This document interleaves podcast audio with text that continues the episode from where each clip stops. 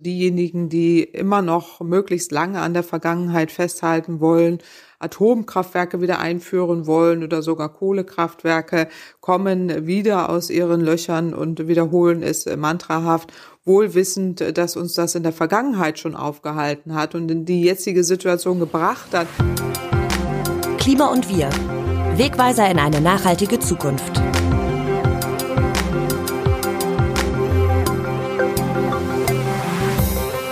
Während ich diese Folge aufnehme, geht Putins völkerrechtswidriger Angriffskrieg in der Ukraine in die dritte Woche. Mittlerweile sind laut UN-Angaben weit über drei Millionen Menschen geflohen und täglich werden es mehr. Es ist ganz klar, solange Schüsse, Bomben und Granaten fallen, solange Menschen sterben, kann der Kampf gegen die Klimakrise nicht unser erstes Anliegen sein. Und trotzdem merken gerade viele Menschen hierzulande nicht nur beim Blick auf die Benzinpreise, Klimakrise und Krieg gehören zusammen. In dieser Folge wollen wir daher Antworten auf zwei große Fragen finden. Erstens nehmen wir die energiepolitische Dimension dieses Krieges in den Blick mit der Frage, wie abhängig ist Deutschlands Energiesicherheit von Putin? Die zweite große Frage ist, was bedeutet Putins Krieg nun für die internationale Klimapolitik? Müssen wir uns vom 1,5 Grad Ziel endgültig verabschieden? Hallo zu dieser Ausgabe Klima und Wir, dem RND-Podcast für eine nachhaltige Zukunft, der hoffentlich ein bisschen Orientierung geben kann in unsicheren Zeiten. Ich bin Maximilian Arnhold, danke, dass ihr mit dabei seid. In anderen Zeiten wäre es das Thema der Woche gewesen. Vier Tage nach Kriegsbeginn hat der Weltklimarat IPCC das zweite Kapitel seines neuen großen Sachstandsberichts zur Erderhitzung vorgelegt und stellt auf Alarmstufe Rot. Schon jetzt hat die Klimakrise viele Ökosysteme unwiderruflich zerstört, leiden Milliarden Menschen unter den Folgen und noch dazu wurden die Kosten für Vorbeugung und Bewältigung der Schäden bislang unterschätzt. Ob Waldbrände, Überflutungen oder Hitzewellen, die Auswirkungen sind schneller und schlimmer als noch vor 20 Jahren erwartet, warnt die Wissenschaft. Man muss sich das mal überlegen. Da forschen über 700 der führenden IPCC-WissenschaftlerInnen aus aller Welt jahrelang für den neuen Teilbericht. Sie tragen auf mehr als 3000 Seiten alles zusammen, was in den vergangenen sieben Jahren über die Verletzlichkeit unseres Planeten, die Folgen für die Menschen und die Anpassungsmöglichkeiten bekannt geworden ist, werten fast 35.000 Einzelstudien aus. Konsens, die Klimakatastrophe ist schon heftig da und dann bricht zur Veröffentlichung einfach Krieg aus, weil Wladimir Putin die Ukraine angreift. Es ist völlig klar, die Krisen unserer Zeit hängen alle miteinander zusammen und doch irgendwie will das gerade niemand so wirklich hören. Mein Kollege Steven Geier, stellvertretender Leiter des RND Hauptstadtbüros, hat seinen Unmut darüber in einem Kommentar zum Ausdruck gebracht. Den Wissenschaftlern und Forscherinnen ist die Verzweiflung darüber anzumerken, dass sie zwischen abklingender Pandemie und eskalierendem Krieg kaum Gehör finden. Nicht nur inhaltlich stellen sie auf Alarmstufe Rot, sie greifen auch zu drastischen Worten, um auf die bereits laufende Katastrophe hinzuweisen. Die Zeit schrumpft rasant. Es geht ums Überleben der Menschheit als wollten sie den Corona-müden und kriegsgeschockten Industrieländern zubrüllen, auch ein brennender Passagierdampfer mit einer Seuche an Bord kann zusätzlich einen Eisberg rammen, zumal der Konfrontationskurs seit Jahrzehnten eingeschlagen ist, noch könnte der Dampfer abdrehen, sagt die Wissenschaft, im Moment erhöhe er jedoch eher sein Tempo. Der Mensch glaubt, was er sieht und redet sich die Gefahren so lange wie möglich schön. So wie Corona kein Problem war, als es nur in China grassierte, so wie die deutsche Energieabhängigkeit von Russland in vermeintlichen Friedenszeiten eine gute Idee schien, so wie US-Warnungen vor Putins Angriffsplänen als Alarmismus abgetan wurden, so wirken nun auch die neuesten Warnungen des Weltklimarats auf die meisten Menschen noch immer allzu akademisch. Dass der aktuelle Krieg in Europa zusätzlich Aufmerksamkeit abzieht, ist verständlich und droht den Klimaschutz doch um Jahre zurückzuwerfen, die er nicht mehr hat. Dabei ist längst klar, dass die Krisen zusammenhängen. Kriege werden geführt, um oder finanziert aus Energiequellen, von denen man sich auch für den Klimaschutz längst lösen müsste. Der Klimawandel zerstört Lebensgrundlagen und verstärkt so Migration. Die Erderwärmung und der Raubbau an der Natur erleichtern das Überspringen von Krankheiten vom Tier auf den Menschen, aber auch von Kontinent zu Kontinent. Unsere begrenzte Aufmerksamkeit darf nicht bewirken, dass wir die komplexeren Zusammenhänge ignorieren. Das Mindeste, was wir tun müssen, ist, den Klimaschutz zumindest mitzudenken, egal bei welcher Krise, welchen Ausweichmanövern und welchem Wiederaufbau. Wenn nun Alternativen zu russischem Öl und Gas gesucht werden, müssen mittelfristig Windräder und kurzfristig das Energiesparen den Vorrang vor allzu leichtfertigem Ausweichen auf Kohle erhalten. Wenn Flüssiggasterminals und Kraftwerke gebaut werden, müssen sie bald auf Wasserstoff umgerüstet werden und so weiter und so fort. Schlimm genug, dass die Kinder von heute mit Corona, Krieg und Klimakrise aufwachsen, wir dürfen sie wenigstens nicht in einer Sackgasse zurücklassen. Und genau darum geht es nun, um Wege aus der Sackgasse. Den Klimaschutz überall mitdenken, hat Steven gesagt. Ich habe die Ökonomin Claudia Kempfert gefragt, wie sie die energiepolitische Dimension dieses Krieges einschätzt. Claudia ist Energieprofessorin und arbeitet am Deutschen Institut für Wirtschaftsforschung, dem DIW Berlin. Sie berät die Bundesregierung in Energiefragen und ist auch Kolumnistin unseres Redaktionsnetzwerks Deutschland. Wie abhängig ist Deutschland von russischer Energie? Deutschland ist sehr abhängig von russischen Energielieferungen, zu abhängig von russischen Energielieferungen. Deutschland bezieht etwa 55 Prozent seiner Gasbezüge aus Russland. Beim Öl sind es etwa 36 Prozent, bei der Kohle über 50 Prozent. Diese Anteile sind viel zu hoch und wir haben auch in der Vergangenheit immer davor gewarnt, diese Abhängigkeit nicht so stark ansteigen zu lassen. Es hat ja auch äh, Bestrebungen Europas gegeben, zu einer stärkeren Diversifikation der Energiebezüge, also um eben diese Abhängigkeit zu reduzieren. Deutschland hat sich diesem Jahr nie angeschlossen und ist deswegen ja auch so stark in die Kritik gekommen.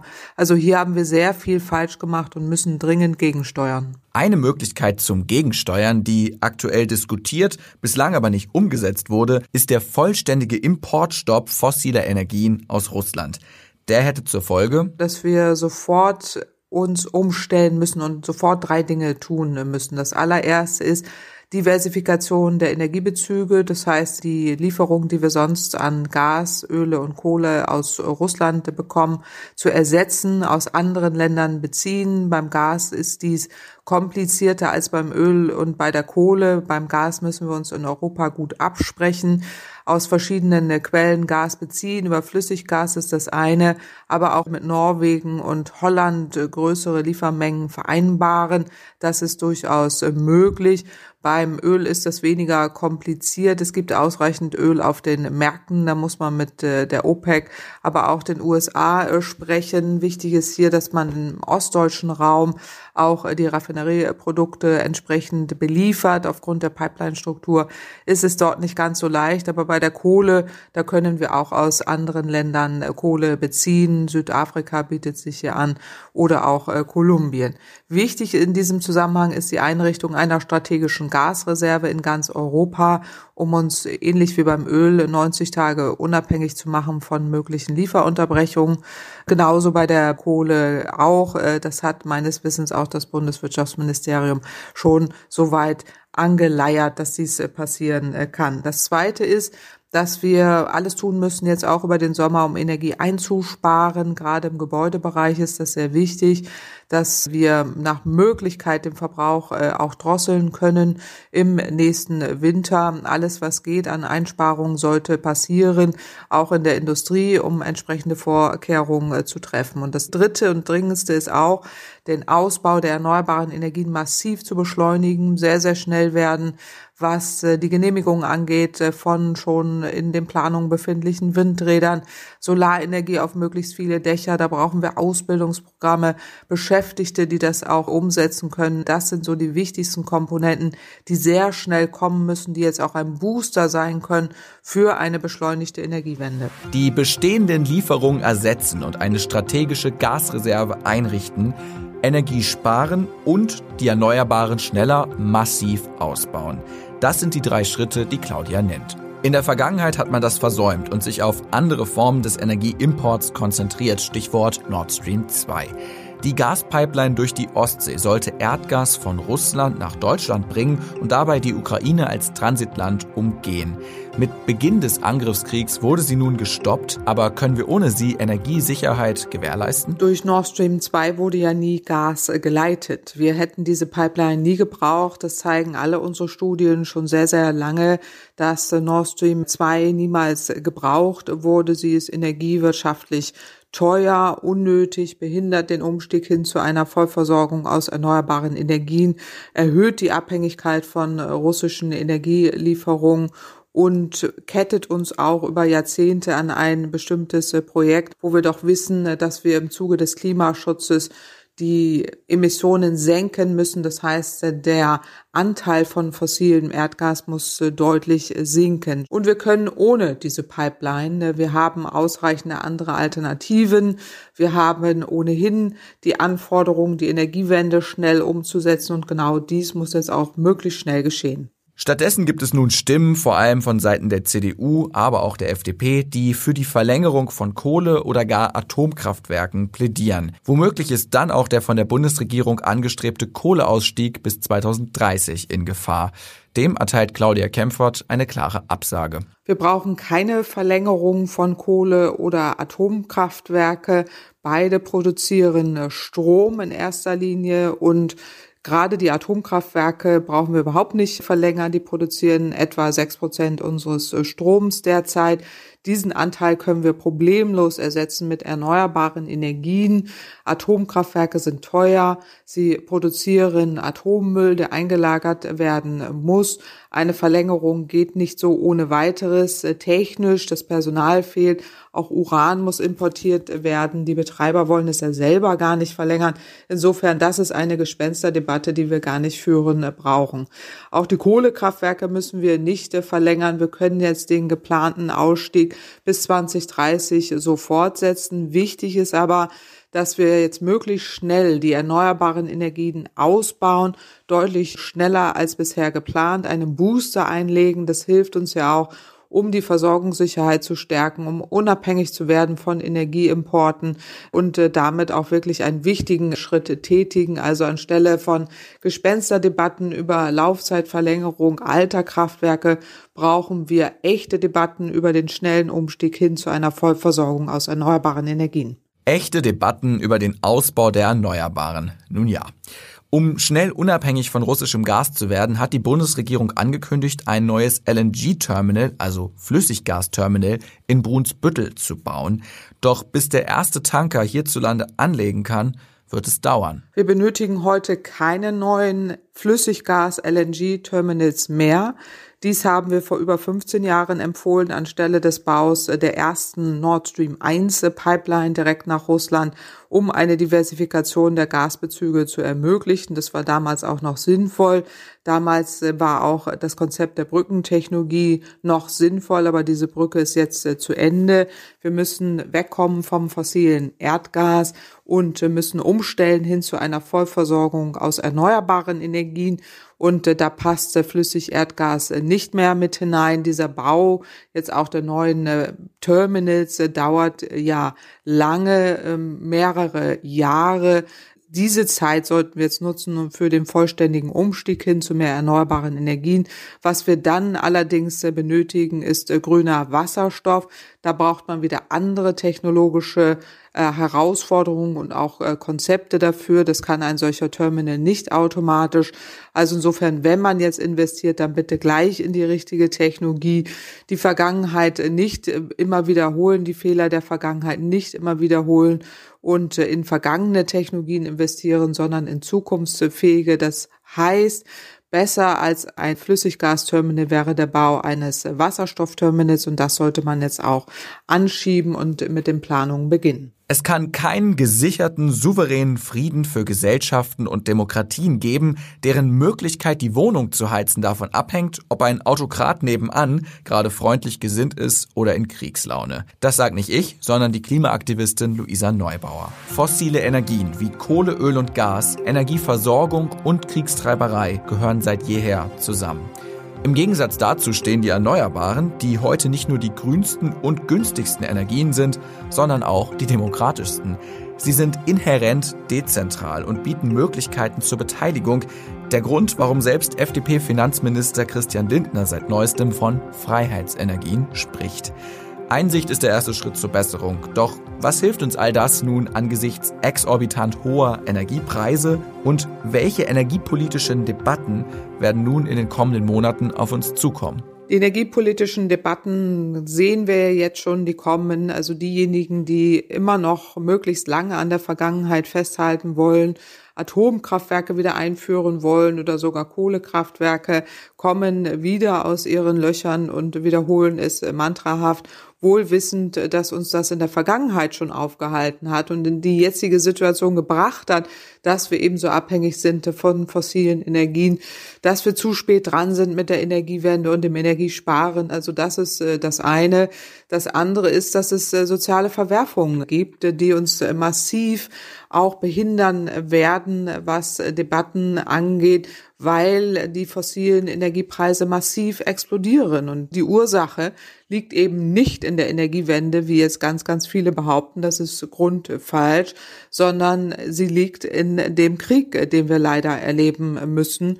Das heißt, die Ölpreise, Gaspreise, Kohlepreise, das sind fossile Energien, die sich verteuern und damit auch die Energiekosten für viele Haushalte brutale Heizkosten-Nachzahlungen werden kommen und auch die Industrie, die leidet, die energieintensiven Industrien. Und das rächt sich jetzt, dass wir die Energiewende so sehr ausgebremst haben. Wir zahlen den Preis der verschleppten Energiewende.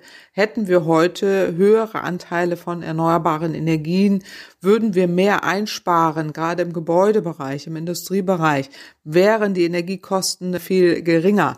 Das heißt, diese soziale Dimension der Energiewende, die wird uns jetzt auch in den Debatten weiter begleiten müssen, zu Recht. Also wir plädieren ja schon länger für ein Pro-Kopf-Energiegeld beziehungsweise Klimaprämie die eben gerade Niedrigeinkommensbezieher bevorteilt und äh, nicht äh, Spritrabatte oder Tankrabatte, die jetzt äh, vielfahrenden ähm, einkommensreichen oder eher reicheren, einkommensstarken Haushalten bevorteilen. Also das ist der falsche Weg, wenn man hier schon einen sozialen Ausgleich schaffen will, dann über die Einführung eines Mobilitätsgeldes oder eben einer Pro-Kopf-Klimaprämie oder direkten Heizkostenzuschüssen, die auch wirklich Niedrigeinkommensbezieher helfen. Alles andere ist dann wieder reiner Populismus und äh, das sollten wir nach Möglichkeit endlich abstellen, sondern wirklich vorwärts kommen und wirklich verstehen, dass die Antwort auf das Problem die Energiewende ist. Die Lösung ist die Energiewende mit mehr erneuerbaren Energien und mehr Energiesparen. Mehr Erneuerbare und mehr Energiesparen. Die Linkspartei und verschiedene Umweltorganisationen wie die Deutsche Umwelthilfe fordern jetzt ein Tempolimit auf deutschen Autobahnen einzuführen. Das würde grundsätzlich nicht nur für mehr Sicherheit auf den Straßen sorgen und CO2 reduzieren, sondern natürlich auch Sprit sparen. SPD und Grüne waren schon in den Koalitionsverhandlungen dafür, die FDP jedoch nicht. Ein anderes Mittel, um kurzfristig Abhilfe zu schaffen, könnten autofreie Sonntage sein. Die gab es sogar schon mal im Dezember 1973. Auslöser war auch hier ein Krieg, der eine Ölkrise mit hohen Preisen nach sich zog der israelisch-arabische Yom Kippur-Krieg. Die ölfördernden Länder nutzten ihre fossile Energie, um den Westen unter Druck zu setzen und drehten ihren Hahn zumindest teilweise zu. Sind freie Straßen also die Lösung? Viele Menschen sind laut einer Petition sogar bereit, für den Frieden zu frieren. Was bringt es tatsächlich, wenn deutsche Bürgerinnen jetzt ihre Heizung runterdrehen oder auf das Autofahren verzichten? Es ist derzeit großartig, dass es ein breites Bündnis gibt und auch viel Unterstützung äh, zum Energiesparen die Heizung runterzudrehen. Dabei muss es ja gar nicht um Frieren gehen, sondern einfach nur um eine gewisse Gradzahl, die nach unten gedreht werden muss, die auch Menschen bereit sind mitzutragen. Wenn alle das tun würden und gerade in Deutschland auch eine breite Mehrheit dies äh, tut, gemeinschaftlich, bringt das durchaus etwas. Bis zu fünf Prozent des Energieverbrauchs kann reduziert werden. Also alles Energie, die wir dann nicht aus Russland importieren müssen. Beim Öl und beim Gas ist dies tatsächlich äh, sehr relevant. Also je jegliche Maßnahmen, die wir nutzen können, um Energie einzusparen und auch an jeden zu appellieren, äh, dies zu tun gemeinschaftlich, bringt etwas. Es gibt äh, Zahlen, auch äh, Berechnungen, auch des Umweltbundesamts, die zeigen, in der Summe bringt es dann äh, richtig etwas. Je mehr wir tun, je breiter das Bündnis für Energiesparen, desto besser. Schließlich habe ich Claudia noch gefragt, wie sie einem Tempolimit und autofreien Sonntagen gegenübersteht. Ich halte ein Tempolimit und auch autofreie Sonntage für sehr gut. Es sind nicht nur wichtige Symbole, die genutzt werden können, sondern sie bringen auch richtig was. Das Tempolimit bringt etwas, um den Energieverbrauch, gerade den Ölverbrauch äh, zu drosseln. Bis zu fünf Prozent des Ölverbrauchs, die ja so reduziert werden kann. Auch autofreie Sonntage bringen etwas.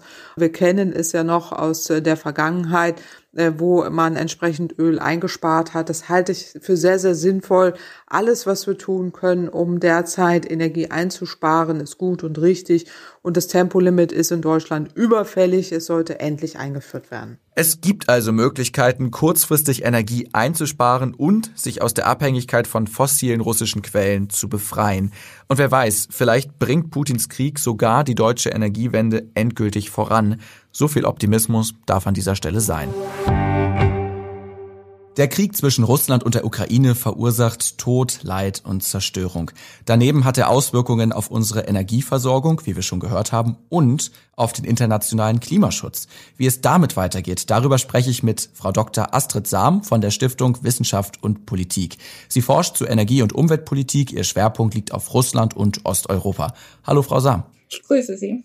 Ja, was bedeutet der Ukraine-Krieg für den internationalen Klimaschutz? Erst einmal würde ich sagen, fehlt jetzt eine Menge Geld, die man auch hätte anders verwenden können, oder? Ja, das auf alle Fälle, weil Geld natürlich in diesen Krieg fließt, in die Wiederaufrüstung fließt, aber das ist eigentlich nicht das zentrale Problem dadurch, dass auch die Aufgabe, die die Bundesregierung sich beispielsweise gesetzt hat, ist, äh, von traditionellen Energieträgern, die aus Russland kommen, unabhängiger zu werden, besteht auch die Chance, dass hier mehr Geld gezielt in erneuerbare Energien setzt und Energieeffizienz erreicht werden muss und das genutzt wird, um auch ökologische Modernisierung voranzutreiben und vielleicht auch Barrieren fallen, die es gegeben hat gegen Windkraftanlagen und ähnliches. Also hier sind durchaus Chancen. Was viel schwerer wiegt aus meiner Sicht ist, dass insgesamt internationale Regeln, internationalen Absprachen viel weniger gelten und dass auch alle Institutionen der Vereinten Nationen in Mitleidenschaft genutzt werden mhm. und dass auch, das beobachten wir schon seit einiger Zeit, in Russland, aber auch in China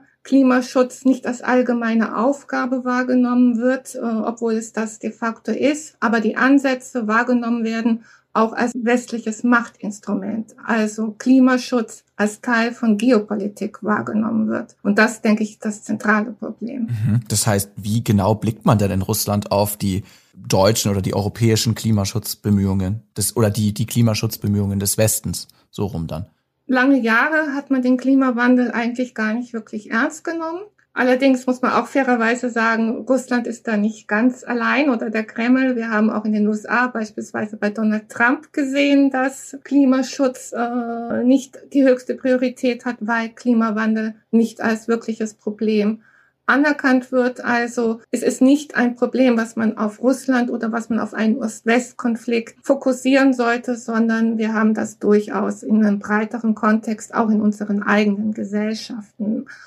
Russland hat einerseits wahrgenommen, gerade die Europäische Union mit ihrem Green Deal, dass das auch etwas ist, ein Instrument, mit dem dann Importbeschränkungen, neue Steuern erhoben werden, die Importmöglichkeit, also den Export Russlands in die EU einschränken. Und das wird teilweise dann eben auch als Machtinstrument benutzt und die allgemeinen Interessen nur vorgeschoben. Gleichzeitig hat man in Russland in den letzten Jahren aber doch auch gesehen, Klimawandel gibt es. In Glasgow hatte sich Russland auch verpflichtet, bis 2060 klimaneutral zu werden. Und sie haben ganz enorme Probleme, die einfach nicht zu leugnen sind. Massive Waldbrände in den letzten Jahren und vor allen Dingen der Permafrost droht aufzutauen. Und das bedroht die Städte in Sibirien in ihrer Existenz. Also hier haben wir ein globales Problem mit dem Permafrost, weil dann sehr große Mengen CO2 freigesetzt werden. Wir haben aber auch ein ganz reales Problem für Russland selber. Hm, über die Folgen der Klimakrise in Russland sprechen wir gleich noch. Sie haben jetzt den EU Green Deal erwähnt. Ja, gerade mit Hinblick auf seine Partner in Osteuropa hatte sich die EU da ja ziemlich viel vorgenommen. Können Sie das mal schildern am Beispiel der Ukraine und wie es jetzt ist? Deutschland speziell und die Ukraine haben eine Energiepartnerschaft, die schon seit einigen Jahren besteht Die Ukraine hat ja äh, einen Assoziationsvertrag mit der EU, keine Mitgliedsoption leider, darüber diskutieren wir ja gerade auch. Wenn die Ukraine früher eine klare Mitgliedsperspektive erhalten hätte, ob dann die Entwicklung heute anders aussehen würde. Sie bittet im Augenblick sehr darum, aber es gab zumindest dieses Assoziierungsabkommen und da war eben die Übernahme des Green Deals durch äh, die Ukraine ein zentraler Bestandteil oder ist es immer noch nur durch den Krieg eben kann das aktuell nicht umgesetzt werden. Entschuldigung, wenn ich Sie da unterbreche. Das heißt, die Ukraine hätte sich an den EU Green Deal gehalten, aber da jetzt Krieg ist, ist das Thema durch und es geht nicht mehr. Beziehungsweise ganz viele Investitionen, die im Rahmen der internationalen Zusammenarbeit in den letzten Jahren äh, getätigt wurden, werden auch mit vernichtet, wenn ukrainische Städte gerade vernichtet werden, weil es wurde in Energieeffizienz, in Häuserdämmung, Sanierung von Häusern investiert. Wenn diese jetzt mhm. zerstört werden, dann es wurde ganz viel Kraft gewendet, weil die Ukraine hat einen sehr großen noch Kohlensektor und gerade hier wurde versucht, eben auch von deutschen Erfahrungen zu lernen, wie ein Ausstieg aus Kohle gelingen kann, wie er sozialverträglich auch gelingen kann. Und gerade die Erfahrung in der Lausitz und im Donbass, da gab es auch mehrere Projekte, wo versucht wurde, hier Wege zu entwickeln und sehr, sehr vielversprechende Ansätze auch bei allen Schwierigkeiten. Die Wasserversorgung wird jetzt in Mitleidenschaft gezogen. Uh, natürlich die Atomenergiekraft, die Atomkraftwerke stehen auch im Mittelpunkt von Kampfhandlungen. Auch hier gab es natürlich internationale Zusammenarbeit.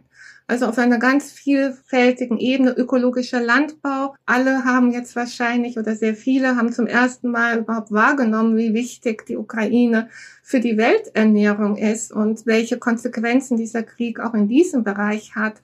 Die Ukraine hat im Unterschied zu Belarus und Russland schon ziemlich früh auch auf ökologischen Landbau gesetzt und spielt hier eine große Rolle für Deutschland. Es wird ja schon darüber diskutiert, ob man die Regeln für ökologische Tierzucht, äh, Viehzucht lockern soll, weil aufgrund des Kriegs in der Ukraine nicht mehr genügend Biofutter Tierfutter in Bioqualität zur Verfügung stehen wird. Also man sieht, dieser Krieg hat ganz, ganz vielfältige Konsequenzen und diese Konsequenzen sind global. Und letztendlich die globale Rolle Russlands, wir haben uns schon ein bisschen darum gedreht.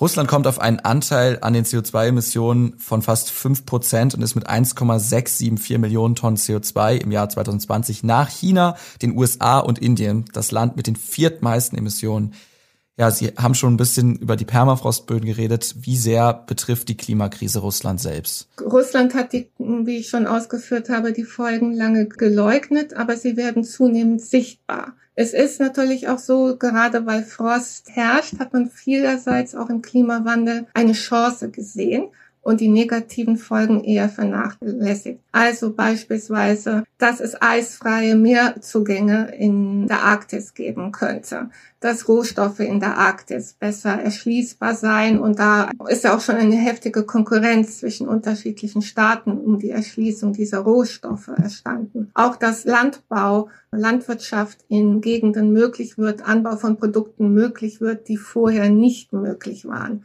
Also über lange Zeit hat man den Klimawandel hier auch als Chance gesehen und die negativen Folgen beginnt man erst jetzt wirklich richtig zu realisieren. Das Auftauen der Permafrostböden setzt nicht nur CO2 frei, die global dann zur Belastung und zum Anstieg der Durchschnittstemperatur beitragen. In Russland wächst die Durchschnittstemperatur jetzt schon das zweieinhalbfache schneller als im Weltdurchschnitt. Also das gibt vielleicht eine Vorstellung von der Dimension der Dynamik in Russland, wo hier besonders wichtig ist, eben zu verlangsamen und zu stoppen. Im schlimmsten Falle könnten die äh, Gebiete Sibiriens eben nicht mehr bewohnbar sein, weil sozusagen der Boden durch das Auftauen nicht mehr fest genug ist, um die Häuser zu tragen, beziehungsweise es wird massive Kosten verursachen, so wie wir es auch an den Meeresküsten sehen, um Städte zu retten, um die Städte in Sibirien zu retten. Gibt es direkte Umwelt- und Klimafolgen dieses Krieges? Ja, natürlich. Jeder Krieg verursacht Umweltschäden und das ist im Falle des russischen Kriegs gegen die Ukraine nicht anders. Wir sehen fast täglich Bilder von Öltanks, äh, Gasleitungen und ähnliches, die äh, von Bomben, Raketenangriffen getroffen werden und es gibt Brände, die natürlich Schadstoffe freisetzen. Ein sehr großes Problem ist, dass wir schon seit 2014 beobachten, denn Krieg ist ja nicht neu für die Ukraine. Wir haben seit 2014 ja. in mehr oder weniger aktiver Form Krieg in der Ostukraine und auf der Krim die Annexion gehabt. Wir können beobachten, dass Kohlebergwerke dadurch stärker, schneller durchflutet werden und auch das versucht natürlich, äh, verursacht äh, Probleme, äh, die die Stabilität des Bodens beeinträchtigen und eben auch Infrastruktur bedroht, auch Häuser bedrohen können. Wir haben Trinkwasserprobleme auf diese Art und Weise natürlich auch, die letzten Endes auch in die Flüsse und ins Meer gelangen können. Wir haben auf der Krim besonders Dürreprobleme, dadurch, dass die Versorgung durch den Nordkrim-Kanal, die zwischen der Ukraine und der Krim bestanden hat oder eigentlich noch besteht, aber eben im Augenblick von der Ukraine nicht bedient wird, dass dadurch die Wasserversorgung beeinträchtigt wird. Und die Militärpräsenz Russlands ist auch auf der Krim wesentlich ausgebaut worden, was auch eine Umweltbelastung darstellt. Und von den Atomkraftwerken habe ich ja auch schon bereits gesprochen, die Teil der Kriegshandlung sind. Zwei, das AKW Saparische und das stillgelegte oder abgeschaltete, muss man genauer sagen, Atomkraftwerk in Tschernobyl sind schon von russischen Truppen besetzt und das schafft zusätzliche Risikofaktoren. Mhm. Probleme aller Orten sozusagen. Ausgerechnet Russland hat ja im Dezember 2021 im UN-Sicherheitsrat eine Resolution abgelehnt, den Klimawandel erstmals als Bedrohung für Frieden und Sicherheit einzustufen angesichts dieses Krieges und auch vielleicht dieser Ablehnung, was heißt das alles jetzt für die Zukunft internationaler Klimakooperation? Wir haben insgesamt eine große Krise der Vereinten Nationen und ohne eine Reform der Vereinten Nationen wird sie die Aufgaben, für die sie eigentlich gegründet wurden, nicht mehr wahrnehmen können. Das haben wir unter Donald Trump umgekehrt auch von US-Seite beobachtet, dass einige UN-Institutionen eigentlich lahmgelegt wurden und auch von Seiten China und Russland Russlands werden eben gemeinsame Lösungen blockiert. Und wenn nicht alle Mitglieder des Sicherheitsrats zustimmen, dann können eben bestimmte Beschlüsse auch nicht gefällt werden. Also hier haben wir eine Blockadesituation äh, und wenn diese nicht überwunden wird, dann ist es sehr schwer, auch Lösungen zu finden. Insgesamt ist das zentrale Problem, dass wir kein Vertrauen mehr haben. Also es gibt einen enormen Vertrauensverlust, dass Regeln, die vereinbart werden, überhaupt eingehalten werden. Und das macht es sehr, sehr schwer, neue Regeln zu finden. Je mehr Regionen durch Krieg, Kriege belastet sind, umso schwieriger wird es, Lösungen zu finden. Ich habe auch keine zündende Idee, wie wir wieder zu mehr Vertrauen und zu mehr Regeln kommen können, bevor es wirklich schlimm wird. Aber es bleibt uns nicht viel übrig, als selber mit eigenem Vorbild äh, so konsequent wie möglich voranzugehen, weil auch die hiesige Politik ist nicht konsequent genug gewesen. Und das trägt natürlich auch dazu bei, dass andere sich nicht bemüßigt fühlen, sich daran zu halten. Hm.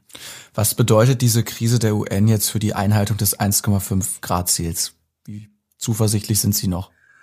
Nun, äh, bereits vor dem Krieg gab es ja hinreichend Zweifel daran, ob dieses Ziel noch erreichbar ist. Und es wäre nur mit einem enormen Kraftaufwand und mit einer wirklichen Politikwechsel weltweit erreichbar, der nicht absehbar ist. Es bleibt die vage Hoffnung, dass ein Krieg wie dieser, wenn dieser Krieg vorbei ist, äh, dass hier doch mehr Vernunft in der Politik herrscht. Ich weiß nicht wirklich, wie ich es formulieren sollte, weil eigentlich die Fakten ja so offensichtlich sein sollten, dass äh, nationale Egoismen keine Rolle spielen sollten. Mhm. Aber leider haben wir es bisher nicht geschafft, dieses kurzfristige Denken von Politik und das Denken nationalen Egoismen zu überwinden. Und das ist, woran wir arbeiten müssen. Wir haben das Dilemma, ich drücke es bildlich immer so aus, wir können sehr gut Schach spielen, aber was nützen unsere Schachspielkünste, wenn wir es mit internationalen Akteuren zu tun haben, die mit einer Axt arbeiten? Und hier haben wir leider noch wirklich keine überzeugenden Instrumente, keine effektiven Instrumente gefunden. Und umgekehrt auf Krieg zu setzen oder selber mit gewaltsamen Mitteln zu arbeiten, ist äh, leider auch keine Lösung, wie wir aus vielen historischen Erfahrungen auch gelernt haben. Sie haben die Rolle der deutschen Bundesregierung angesprochen, die in Vergangenheit auch zu zögerlich gehandelt hat. Außenministerin Baerbock von den Grünen, sie ist ja jetzt angetreten, um Klimaaußenpolitik zu machen. Kanzler Olaf Scholz wiederum, der wirbt damit, die deutsche G7-Präsidentschaft im Juni zu nutzen, um den Staatenkreis zum Vorreiter zu machen für, Zitat, klimaneutrales Wirtschaften und eine gerechte Welt. Man muss jetzt fairerweise sagen, dass diese Ankündigung noch vor Putins Angriffskrieg geschrieben wurde. Stichwort Klimaclub, den Scholz gründen wollte, eigentlich. Ja, was wird nun aus den Vorhaben der beiden?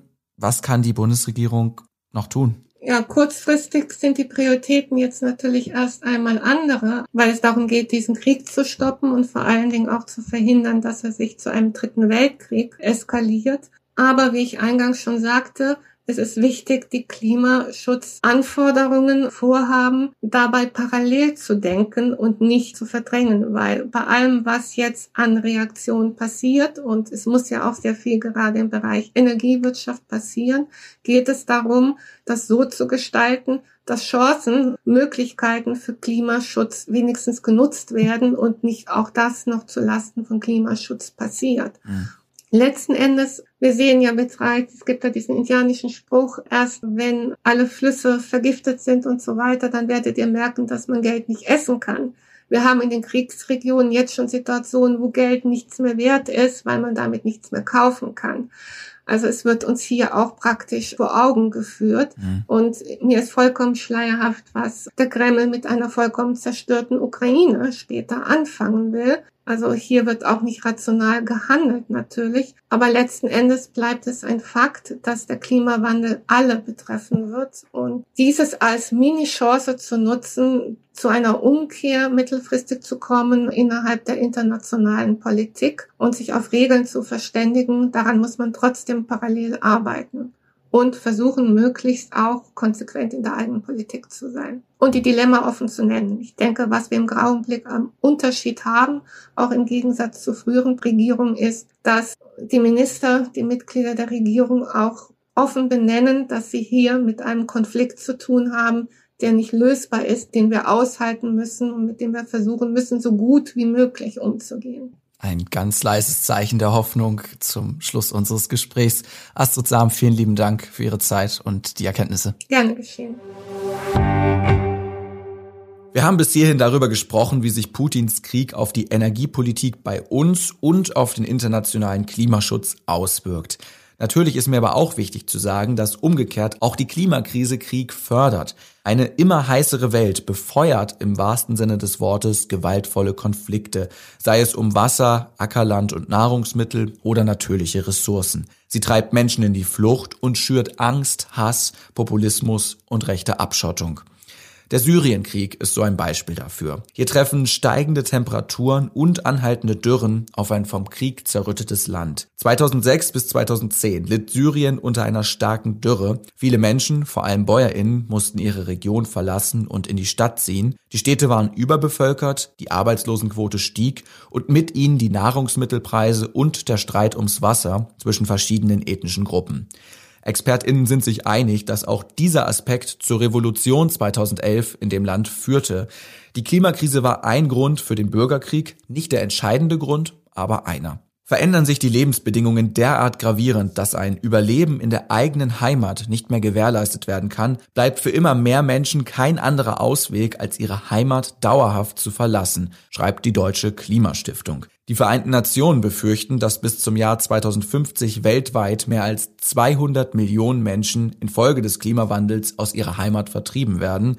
Andere Studien gehen von noch höheren Zahlen aus. Es ist unbestreitbar, nicht nur der Krieg selbst hat Folgen fürs Klima, wie jetzt bei Putins Überfall auf die Ukraine, auch die Klimakrise ihrerseits löst Kriege aus und verschlimmert sie. Ein globales Sicherheitsrisiko in beide Richtungen, das uns noch lange beschäftigen wird.